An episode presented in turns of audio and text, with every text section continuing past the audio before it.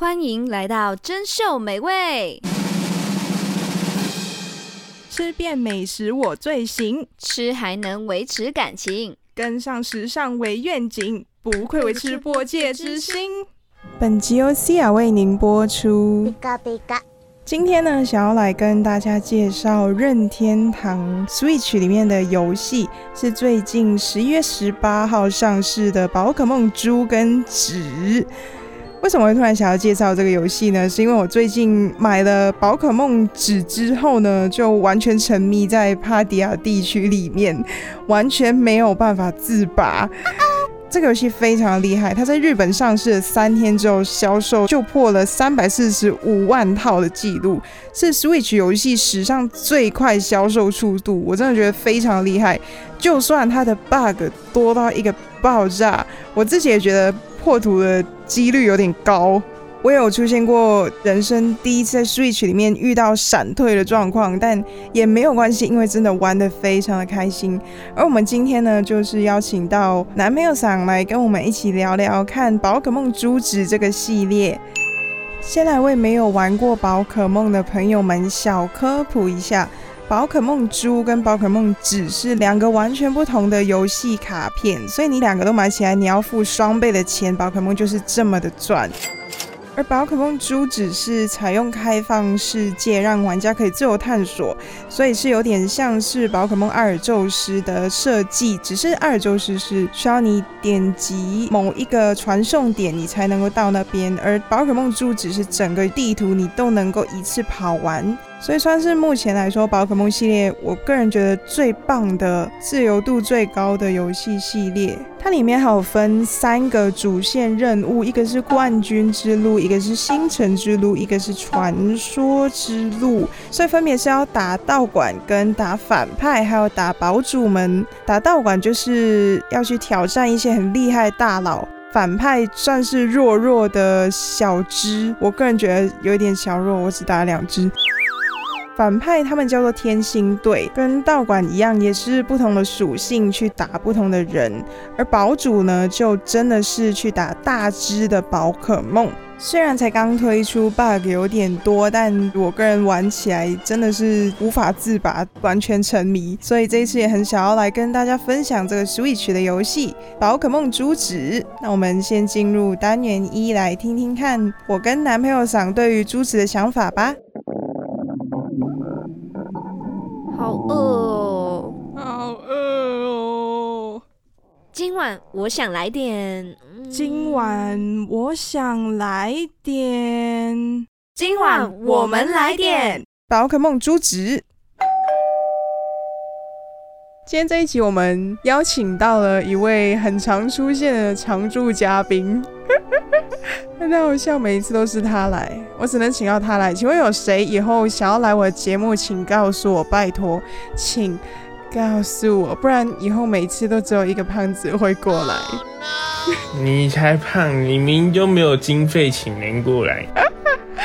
没有经费就是有一架零块钱 啊，有一架是零块钱。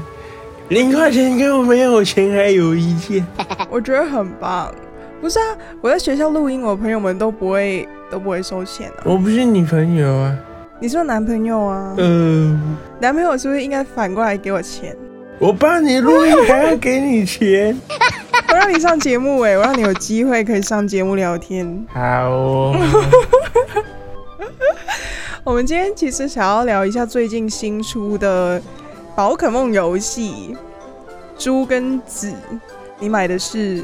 我是宝可梦猪，对，它是猪，它是肥肥猪。我是宝可梦紫，就是分别有，猪是猪是橘子学院，得说，猪是封面的神兽，加上里面主角所就读的学院是橘子学院。紫的话一样是封面的神兽不同，然后里面是葡萄学院，听起来都很好吃。但这次不同的是，它除了阿尔宙斯以外，它是第一次做那么开放世界的游戏，所以跟前几代就很不一样。然后加上阿尔宙斯是外传，所以这应该是第一次在本传中有开放世界的游戏。因为阿尔宙斯到传到每一张地图还是要靠传送，但珠子可以用自己的双脚跑完这个地图的每个角落。可是珠子出车祸的几率很高，这个是有一点点讨厌。因为珠子它的小型的宝可梦真的太多了，都有时候都很难去看到的啊。你以前不会看到那么小只的花佩佩。我觉得是它会一团人一群这样子出现。可是之前的阿尔宙斯也会啊。阿尔宙斯感觉没有那么密集，没有感觉。是哦？我觉得是这一关这一代的怪物小只的太多了。嗯。对，花培培真的是很小只，我那时候甚至没有看到它，我就走过去就突然进入战斗了。可是这一代虽然自由度很高，它要收集的宝可梦也相对变得很多，跟阿尔宙斯相比，阿尔宙斯有几只啊？阿尔宙斯好像只有三百左右，这一代有四百只宝可梦，说非常的多。然后你现在还要全图鉴？对啊，剩一百只而已，也还好了。要挖种子，使出飞叶快刀。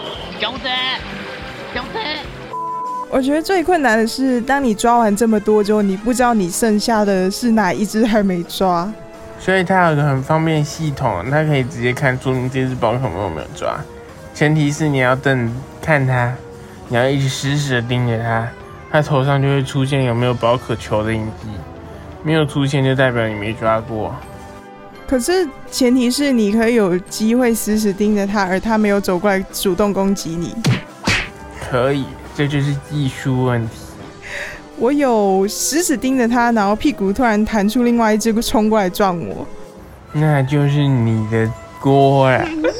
我就没有看到后面有一只没，这又是怪我了。对。但一开始销售。的时候被大家嫌弃说很卡，但我觉得它更新完之后就会解决这样的问题了。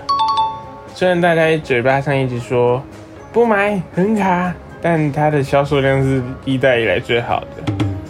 哎、欸，我觉得，我觉得我很敬佩我男朋友一个地方是，他真的没有打稿，可是他讲起来就像是有打稿一样。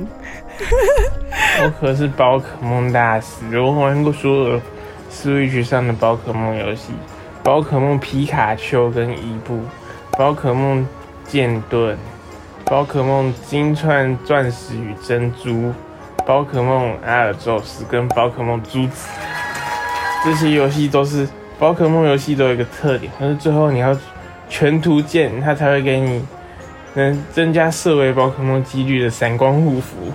所以我非常的厉害，知道吗？我我相信很多听众们没有在玩宝可梦的，应该会听到他刚刚在说什么？什么叫色违？大家知道色违什么意思吗？就是平常有一个冯诗雅，她都会穿黄白色的衣服出现在你各位的面前，然后总共有我记得是五千分之一的几率。冯思雅会穿其他颜色的衣服到你面前，这个就叫做色违的冯思雅，就是它会有以不同颜色出现。简单来说，就是扭蛋的时候突然扭到一个特别版的，可是这个几率比扭蛋还要低很多，就是色违。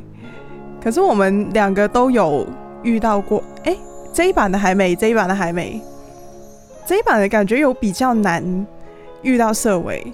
就是一样是要用刷的，要靠大量出现跟生蛋的方式来，但是它还是有一些小秘诀可以去做这些事情，像是你在它有一个规定是大量出现的时候，你打超过六十只那一只宝可梦的话，色尾几率就会增加。然后有一个 bug 是在大量出现的时候露营，就会刷新出新的一批宝可梦。所以在你打完六十只以后，一直刷新，你就可以刷新到色违的宝可梦。露营是野餐吗？对，就是野餐。哦，野餐是生蛋的过程，是不是？还是它只是增加你跟宝可梦的亲密度？对，应该都有。我还没有野餐过哎。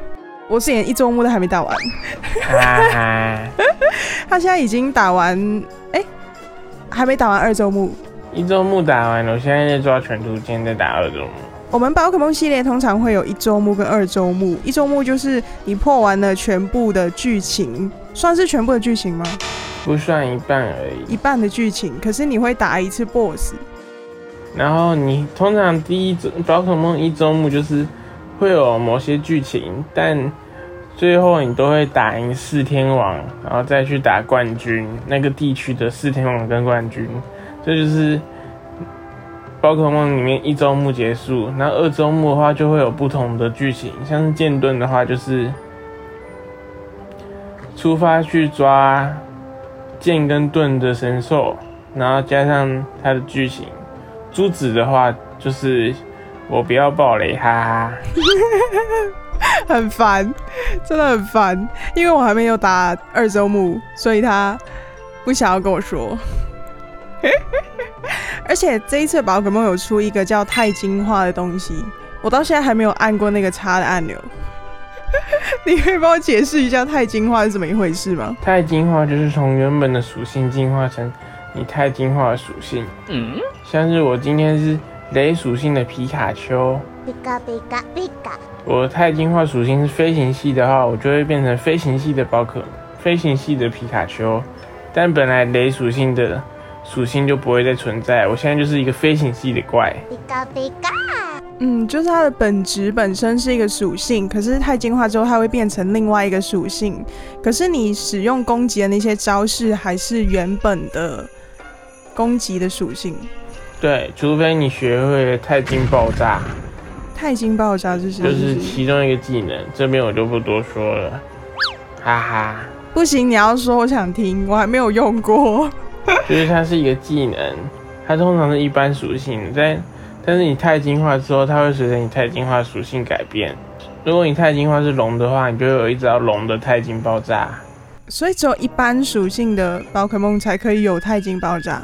没有，那时候宝可梦都可以学，只要你有那个晶片，技能晶片的话。哦，就是要有那个道具，然后你要给它吃，还是带在它身上？给它吃。给它吃，对，所以吃完就没了。对，吃完就没了。但你可以再去做更多的技能。哦，对对对，我们还没有介绍猪是古代的故事。猪只是以古代跟未来做区分的。猪是古代，包含它的神兽。虽然大家都会说是它那个神兽明明就有轮胎，为什么要用脚跑步？啊？这个好像是你自己想要吐槽的。但是我还是觉得猪的比较帅。他战斗起来比较帅，那种我古代的狂野的感觉就出来了，热血沸腾的这个人没有沸腾，可是我觉得纸的那一只神兽的科技感做的很真实，就他的眼睛啦，眼睛真的很机器人，我还蛮喜欢的。但是他骑，你看他骑车是用轮在跑，然后他飞翔是用翅膀。那他做他的脚出来干嘛？他用不到脚啊，你的也用不到肚肚啊，就是轮子的部分。对呀、啊，所以这些都是很奇怪的，所以你要包容他们，他们都是一样的。明明就是你先说比较喜欢古代的，怪我喽。可是古代的剧情跟现代剧情其实没有差太多。对，这就关于到里面主角团的一个男生，一笑爆雷。大家想一下要不要听？如果想要玩的，就先不要听这一段。就是剧情都是那个男猪的剧情是那个男生的妈妈是研究古代生物的一个博士，他做出了一个时光机，然后最后为了阻止古代生物入侵这个这个地区帕迪亚地区。所以他妈妈就牺牲了自己，飞到过去去阻止这个时光机发动，然后指的故事就变成那个主角团的男生的爸爸飞到未来去阻止时光机发动，所以结论是主角团的男生的爸爸妈妈都死了。哎、而且一开始。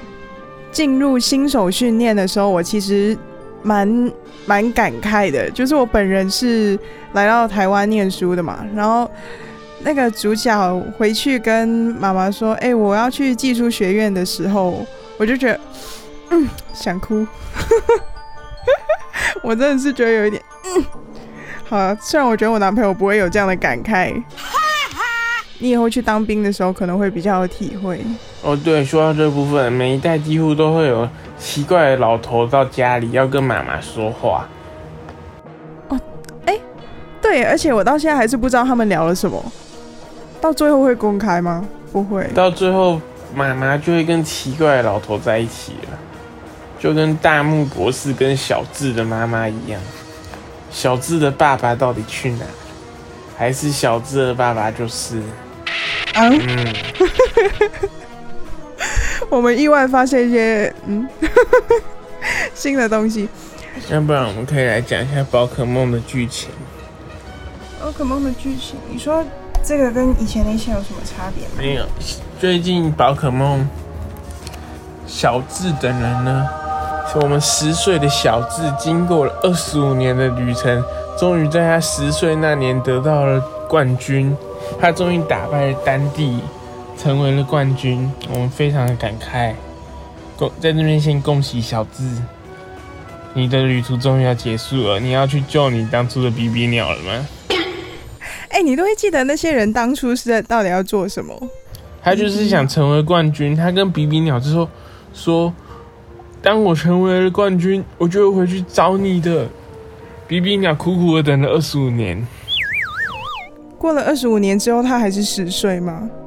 对，他还是十岁。他跟柯南有什么差？非常厉害。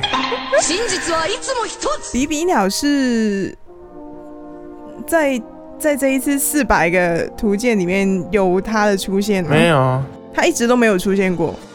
剑盾有出现，但比比鸟其实是宝可梦初代的时候就出现的宝可梦。那时候还叫神奇宝贝，我记得第一版是神奇宝贝红绿，它在那时候就出现过，然后小智就捕捉了它，就把野放到森林里，到现在还没有去找它。可是这一代，我觉得这三只一开始初始让你选的猫、跟鳄鱼、跟鸭子。刚开始我觉得他们三个都没有长得很吸引人，比起阿尔宙斯的时候，没有啊。一开始用四只脚走路的宝可梦都很可爱，但他们后面会变两只脚，就慢慢不可爱了。譬如有谁？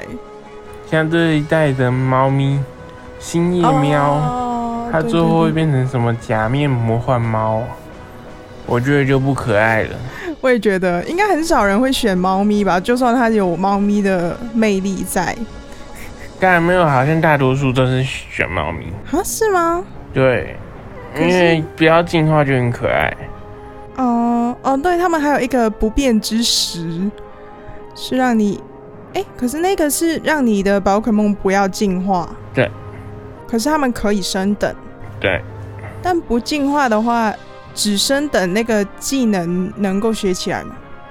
就是学到那个进化之后的技能没办法学啊。嗯，所以他还是会弱弱弱的。对，但是他可爱就好了，可爱即是正义。是没有错，是没有错。但我觉得鳄鱼很棒啊，就算它进化了之后还是很棒。我觉得鳄鱼的爆炸头不太行。哦，啊，我觉得很可爱诶，感觉像是它有很多头发，可是它头发都烧起来了。像我就选的鳄鱼，然后我亲爱的男朋友想选了鸭子。呱呱，鸭子长大了之后，其实也挺好看的，我自己觉得。它就像过动儿一样一直跳舞。我觉得太可爱，太可爱。妈，可是这一代的馆主有一个长得很漂亮的直播主，奇树。对对对对对，他甚至有很像 Hook 的打招呼方式。版权警告！版权警告！早晚，谁在骑树？是我骑树。啊，对对对对对。谁在骑树？是我骑树。早晚，Hello，超。她长得很漂亮的原因是她的头发跟整体色系，我觉得偏淡，跟其他馆主不太一样。可是有另外一个馆主让我印象很深刻的是，有一个水属性的北北。哦，鱼市场那个，他是他是餐厅老板，我记得是。哦，对对对对对对对对对，我现在只打了。四个馆主，一个是做甜点的虫，是虫吗？对，虫属性道馆，他是阿峰。你都记得他们名字哎？没有，我就不记得水属性的。水属性我只知道是一个很受欢迎的贝贝，他出来的时候大家都围着他说：“哎、今天要不要一起去干嘛干嘛干嘛？”这样，我就觉得他很特别。我印象最深刻的是。一般系道馆的青木，他就是默默一个坐在食堂角落吃饭团的男人，非常帅气，还完美的呈现了现代社畜的精神。被上司叫去做什么就做什么。他除了是一般系道馆的馆主之外，他还是四天王的其中之一，被冠军压榨的非常彻底，根本就是社畜嘛！暴雷！暴雷！暴雷！这个应该是我男朋友目前比较有感慨的地方，因为他现在也是一个上班族，无情社畜。哎、欸，可是它里面就是这一季新出的，有很多小吃摊，我觉得里面的东西都真的蛮好吃的。它真的画的很真实，跟看起来真的蛮好吃的。你什么？你什么不好吃？哎、欸，不是那个。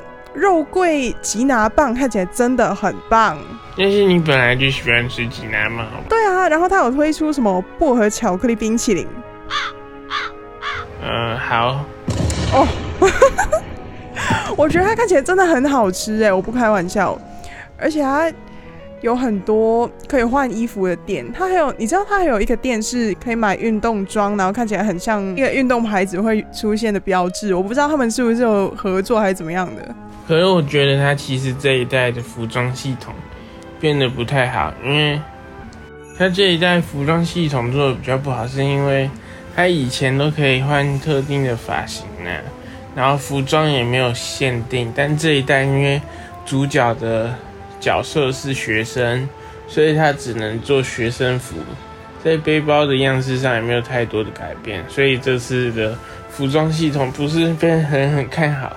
可是我觉得他这一次拍照的部分是有变得更好的，你可以做出一些比 V 的姿势，或者是嗯、跟宝可梦一起合照，就整个看起来很很真实。还是以前的宝可梦也也是这样？以前没有，但这一代出的这个系统比应该说以前有，但这一代出的更加灵活。哦，对对对。我觉得它很很适合女生拿来玩。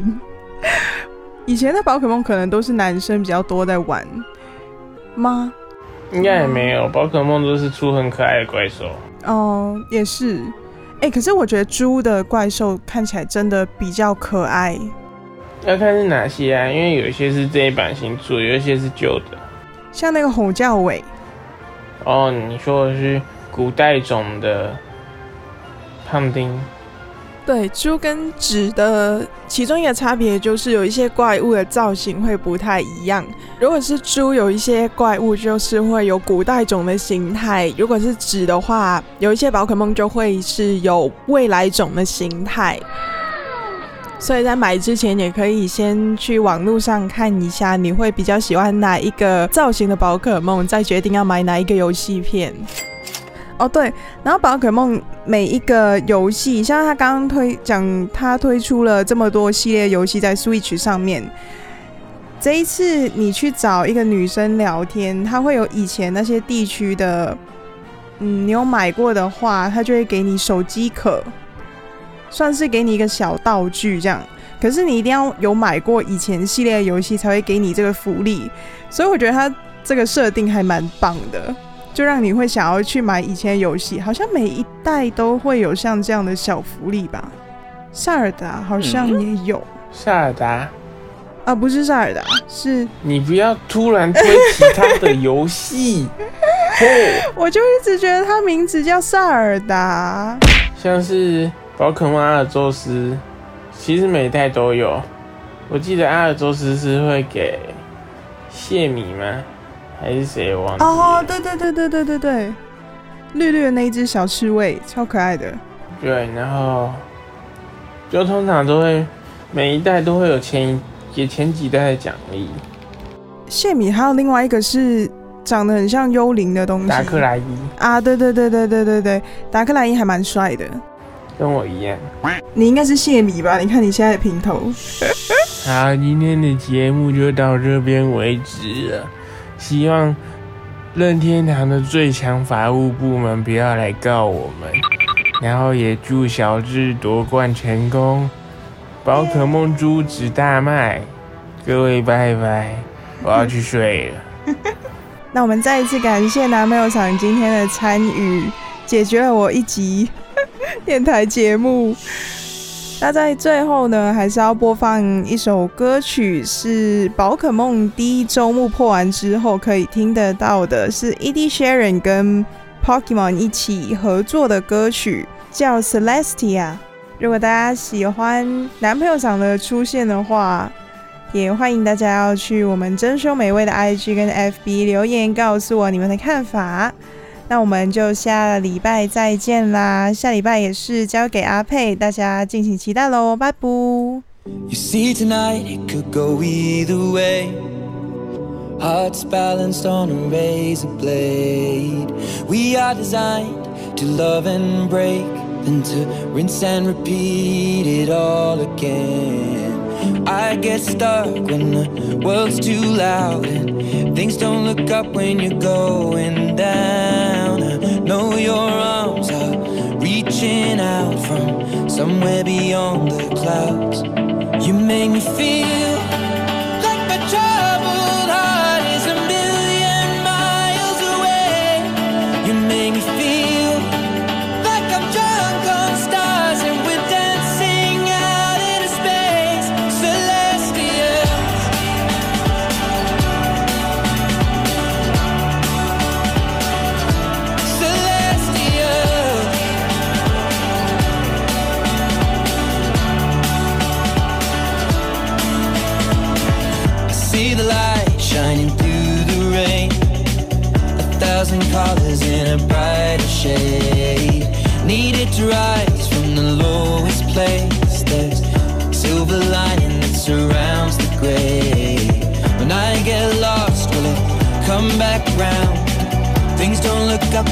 going down.